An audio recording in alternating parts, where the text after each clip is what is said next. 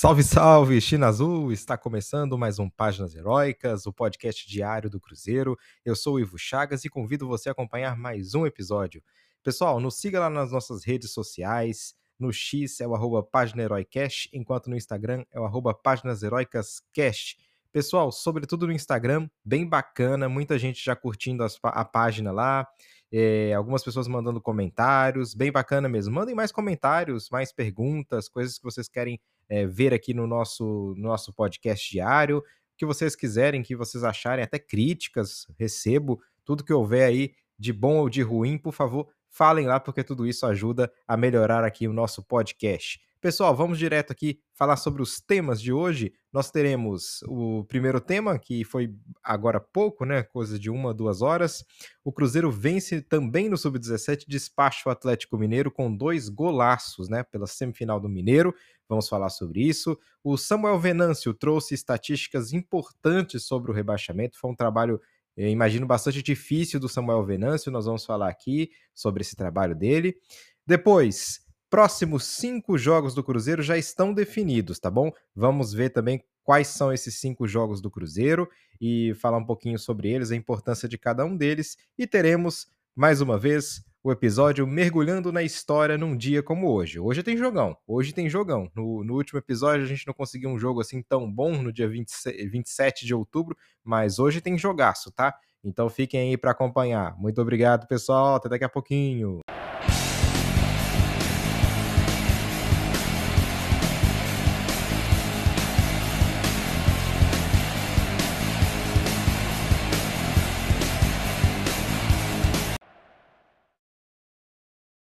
Vamos lá então, pessoal, sem delongas aqui. Bom, primeiro tema aqui, o Cruzeiro venceu também no Sub-17 o Atlético Mineiro, passou para a final do Campeonato Mineiro Sub-17 e teve show do garoto Batistella, o Cauã Batistella, o ítalo brasileiro, fez dois gols, inclusive eu postei lá esses gols, para quem não viu ainda, vai lá no canal do Instagram, temos lá esses dois gols, inclusive o Batistella até mencionou a gente aí Batistella, se estiver ouvindo aqui o podcast, parabéns. É, esses dois golaços, né? Não foram dois gols, foram dois golaços do Batistella. E que base que a gente tem, hein, pessoal? O Sub-20 jogando muito, o Sub-17 tem aí o Cauã, tem o, o Juan Índio, vários jogadores ali que eu acho que serão uh, realmente uma nova geração de, de jogadores espetaculares para o Cruzeiro, tá? É, já ouvi, já, já tinha ouvido falar de algum desses jogadores inclusive do Juan Índio. O Juan Índio e o Batistella são os jogadores mais comentados assim pela mídia como jogadores realmente geracionais no Sub-17. É, mas olha, vou te falar, o time do Sub-17 do Cruzeiro dominou completamente o Atlético Mineiro, 2 a 0 e assim, jogaram como gente grande, como profissionais, porque, olha, que, que jogo desses meninos, viu? Quem acompanhou é, viu a tranquilidade que foi vencer um clássico foi muito fácil, né? Eu falando aqui, né? Foi muito fácil daqui, mas foi muito, pareceu muito fácil devido à, à grande capacidade que esses garotos têm de jogar bola. Muito, olha, bola muito bem jogado o jogo e dois gols, golaços, golaços do, do Batistella. Parabéns ao Batistella, parabéns a toda a equipe sub-17 do Cruzeiro. Queremos já ver em pouco tempo esses jogadores aqui no, no profissional, quem sabe, porque eles merecem muito. Bom, pessoal, Vamos falar agora de um levantamento que o Samuel Venâncio trouxe em relação às estatísticas sobre o rebaixamento. Olha, é assim, eu recomendo que vocês assistam ao vídeo do é, Samuel Venâncio. Assim que acabar o podcast, vão lá, ou quando puderem assistir o YouTube, né? Talvez vocês já estejam agora no, no caminho para o trabalho, em algum lugar não dá para ver o YouTube.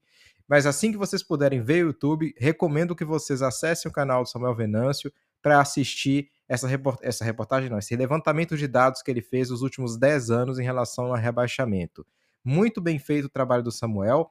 E é importante, pessoal. Vão lá, deixem um like, compartilhem também com as pessoas, porque é um trabalho que é árduo, é difícil. O que ele fez aí realmente demanda algum, algumas horas para pesquisar tudo, para juntar tudo, para depois falar sobre tudo. É um trabalho difícil, então, por favor, eu estou aqui só sintetizando o que ele, o trabalho que ele fez vão lá no, no canal do Samuel Venâncio, assistam lá no YouTube também, porque obviamente lá vai estar pormenorizado, está muito mais completo. Eu vou dar só aqui uma síntese.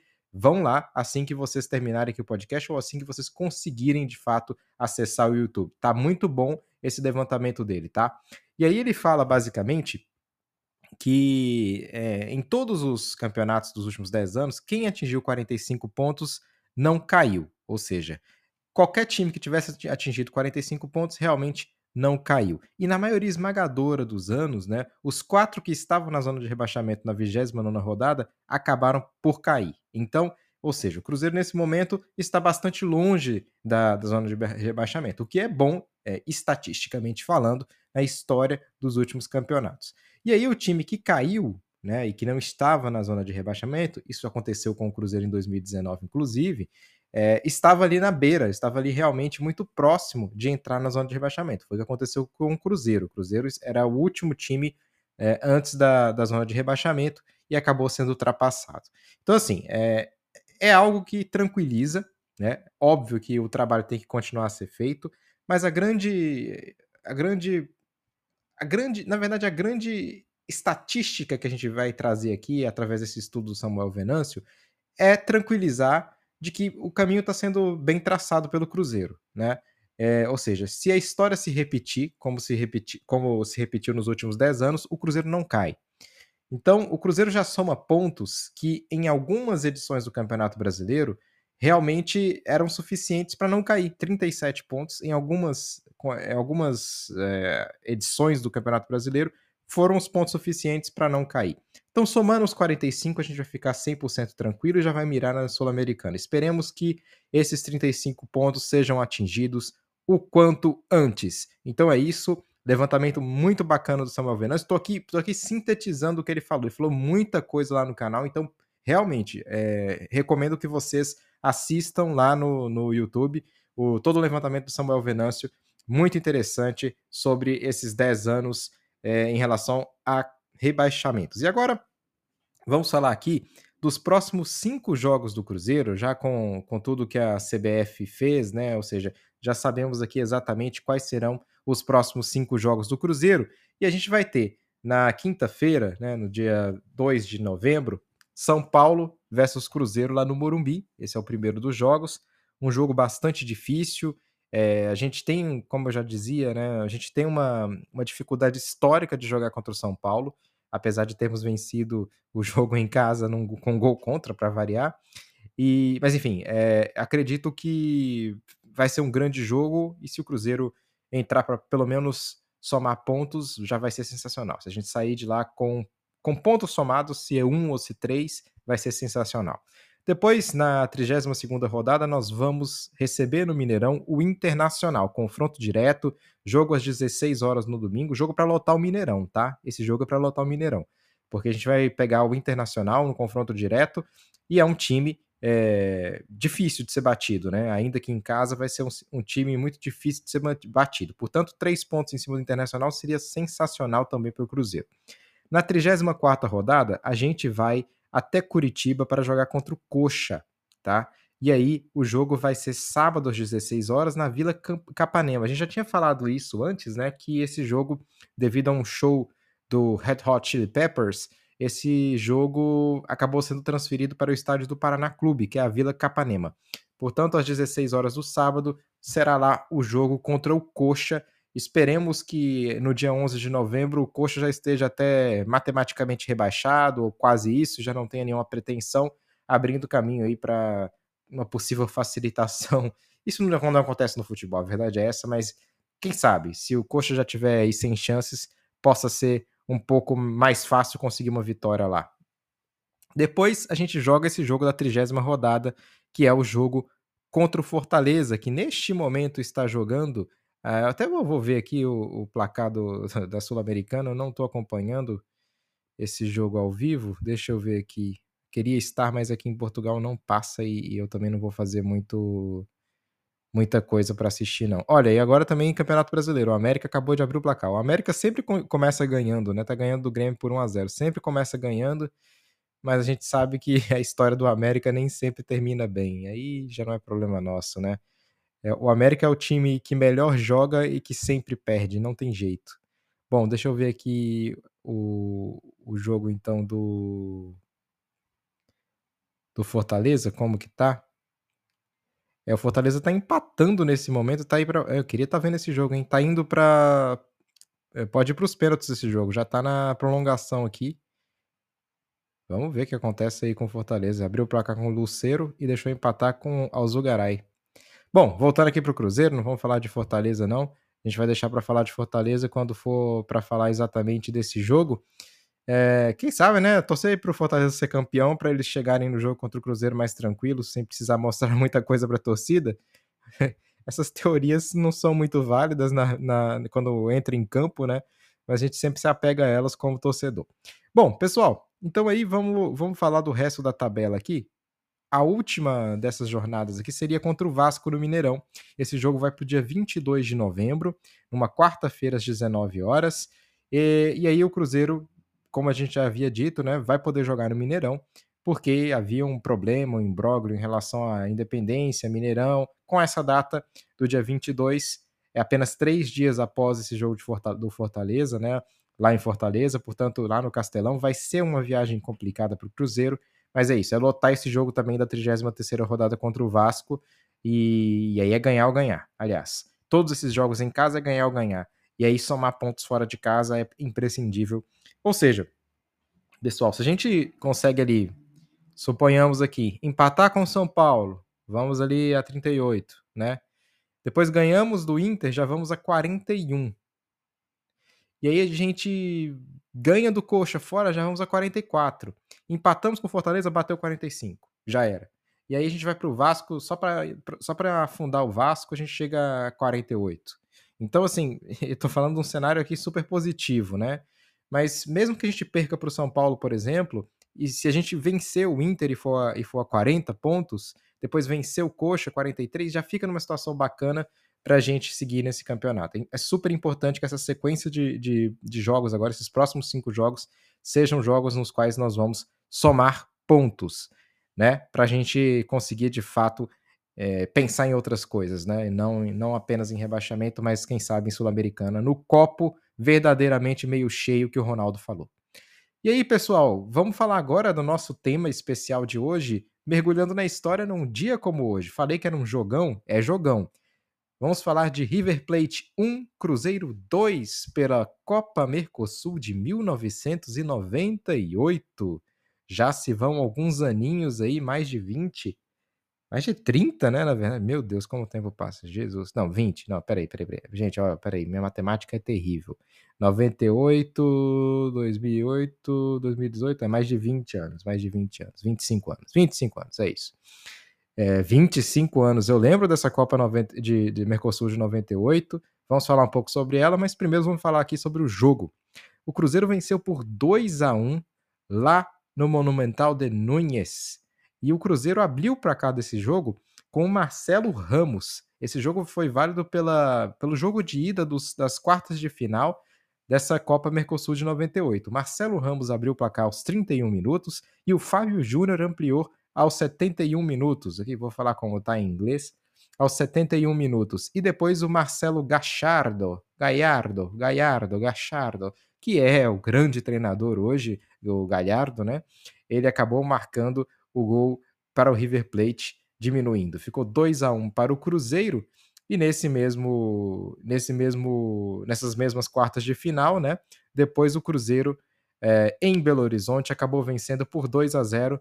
Os gols foram marcados pelo Fábio Júnior mais uma vez. Como era bom de bola o Fábio Júnior. No Cruzeiro jogava muita bola. E depois foi o gol do Gilberto, né? O Gilberto, que todo mundo se lembra da seleção, que depois voltou a jogar Cruzeiro, no Cruzeiro em 2009 dois, até 2010, 11 ali, ele voltou para jogar no Cruzeiro.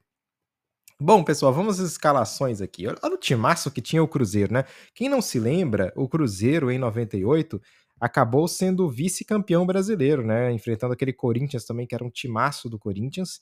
E, mas enfim, é, olha, me, me, 98 foi um ano que eu, que eu fiquei realmente é, muito puto da vida. O Levi tá aí, né? Ele ganhou um apelido de Levice. Ele era o treinador do Cruzeiro.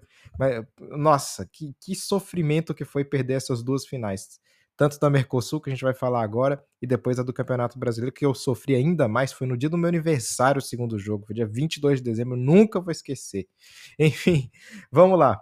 O Cruzeiro começou com Dida, Wilson Gotardo, grande Gotardo, Marcelo Dijan. Era uma equipe base também que foi campeã da Libertadores, né? Pelo menos a, o Gotardo, por exemplo, havia participado. Depois o Gilberto, Gustavo, Djair, Marcos Paulo. Djair jogou muita bola no Cruzeiro também. Marcos Paulo, Wagner Marcelino, Caio, Fábio Júnior e Marcelo Ramos. Como jogava bola o Fábio Júnior também. O técnico era o Levir Coupe.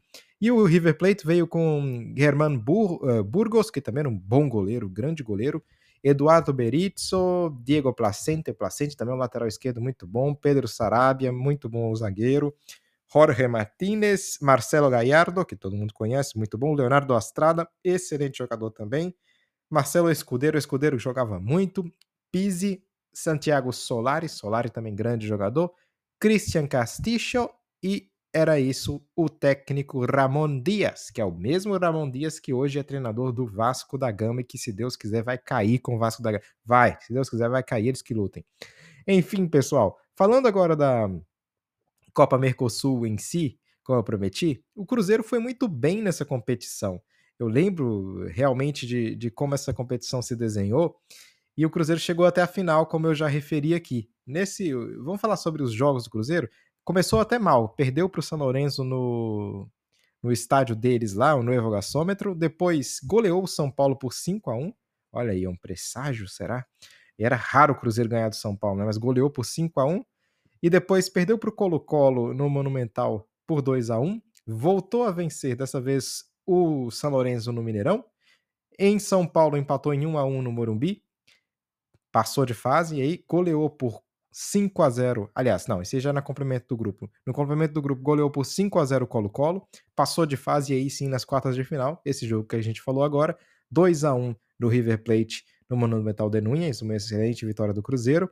No Mineirão, devolveu 2 a 0 para o River Plate.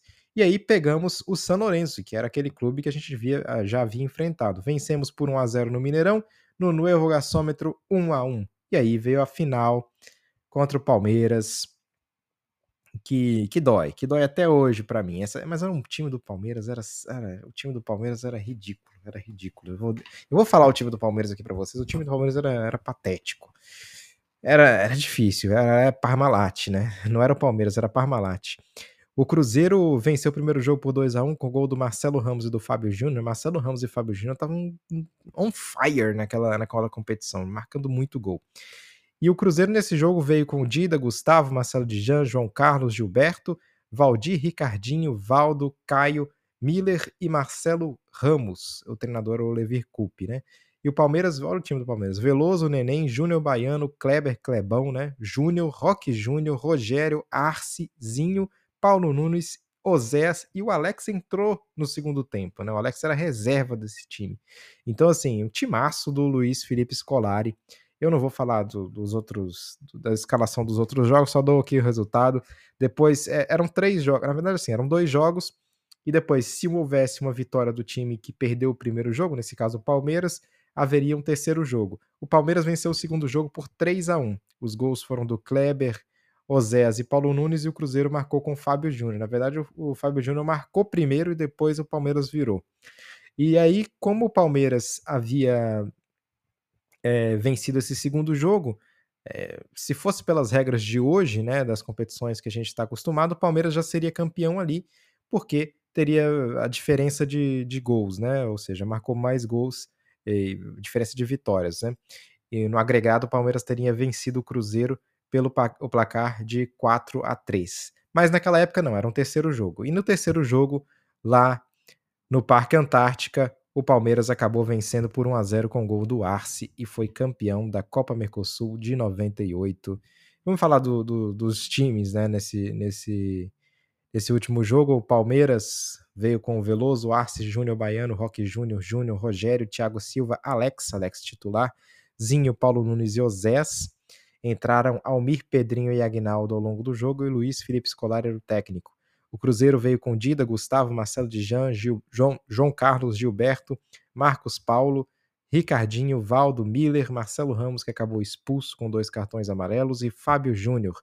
Caio e Alex Alves entraram ao longo desse jogo. O Alex Alves é aquele saudoso Alex Alves, né, que já já nos deixou, mas que artilheiro nato também era o Alex Alves, e o Cruzeiro jogava muito naquela época, em 98, como eu disse, também chegamos à final do Campeonato Brasileiro com um time muito bom também, muito bom era esse time do Cruzeiro, Ricardinho, o João Carlos era um excelente zagueiro, depois foi pro Corinthians em troca do Cris, o Gilberto, né, que fez uma carreira maravilhosa na Europa depois, é, o Miller, né, não precisa falar nada, o Valdo não precisa falar, jogava muito o Valdo, jogava muito o Dejaí, excepcionais esses jogadores, mas aí se a gente for olhar aqui o elenco do Palmeiras, realmente, pô, Alex, Paulo Nunes, José, Zinho, né, Júnior, Roque Júnior, Júnior Baiano, Arce, Veloso, realmente era um time, é, embora aqui entre Veloso e Dida, Dida mil vezes, né. Enfim, pessoal, é isso, e mais uma vez, né, fala pra gente aí se vocês realmente estão gostando desse conteúdo, o que, que vocês acham, o que, que vocês estão achando do podcast, o que, que pode melhorar, o que, que tá ruim, o que, que tá bom e pode melhorar ainda mais, enfim, qualquer comentário é sempre pertinente, é sempre importante para que a gente também é, ouça vocês e para que a gente é, se motive ainda mais para trazer coisas novas aqui. Eu estou sempre pensando em alguma coisa diferente, estou pensando num projeto aí de, de um programa diferente, especial, para não só falar de notícias, mas falar de outros aspectos. Isso aí é algo que vamos desenhando ao longo do tempo. Tá bom, pessoal? Tá falado tudo então hoje. Muito obrigado então. Uma boa noite, boa tarde, bom dia para você. Até o próximo episódio amanhã. Tchau, tchau.